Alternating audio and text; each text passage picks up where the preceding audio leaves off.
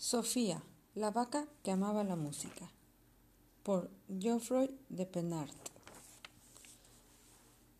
Sofía vive en el campo, adora la música, le gusta mucho cantar y cuando da un concierto su familia y sus amigos quedan encantados. Un día sale una convocatoria importante del concurso de música. Todas las orquestas del país están invitadas a participar. Quiero probar suerte, dice Sofía a sus amigos. A lo mejor encuentro trabajo en una orquesta. ¿Quieres ir a la ciudad? pregunta su madre.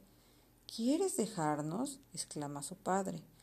¿Y nuestros conciertos? comentan apenados sus amigos.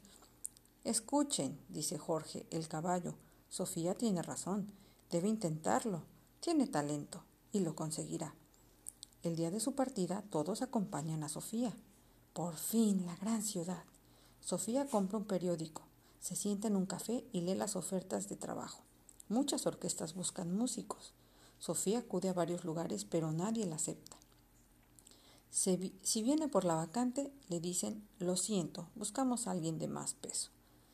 Viene por la vacante, le dicen, lo siento, querida, temo que no está a la altura. Viene usted por la vacante, se repite la historia. Lo siento, querida, pero usted no es suficientemente elegante para nuestra orquesta. Vaya, grupo, dice Sofía furiosa y vuelve a consultar su periódico. Está desanimada. Orquesta de las vacas locas, Orquesta Real Canina, los gatos ronroneantes. ¿Para qué continuar? No me queda más que volver a casa. Triste se sienta en la terraza del café de la estación. ¿Y bien, señorita? ¿No van bien las cosas? Se interesa el mesero.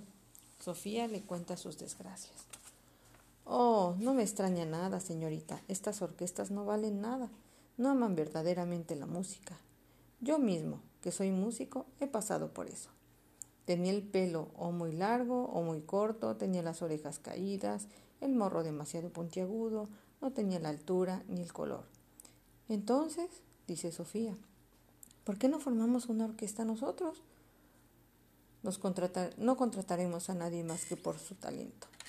Permita que me presente. Soy Sofía. la señorita. Soy Telonius.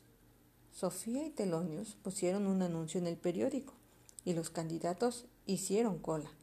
Ambos los escuchan con mucha atención. Al cabo de un rato contratan a cuatro excelentes músicos. Sofía bautiza el grupo Los Amigos de la Música y por supuesto ganan el concurso.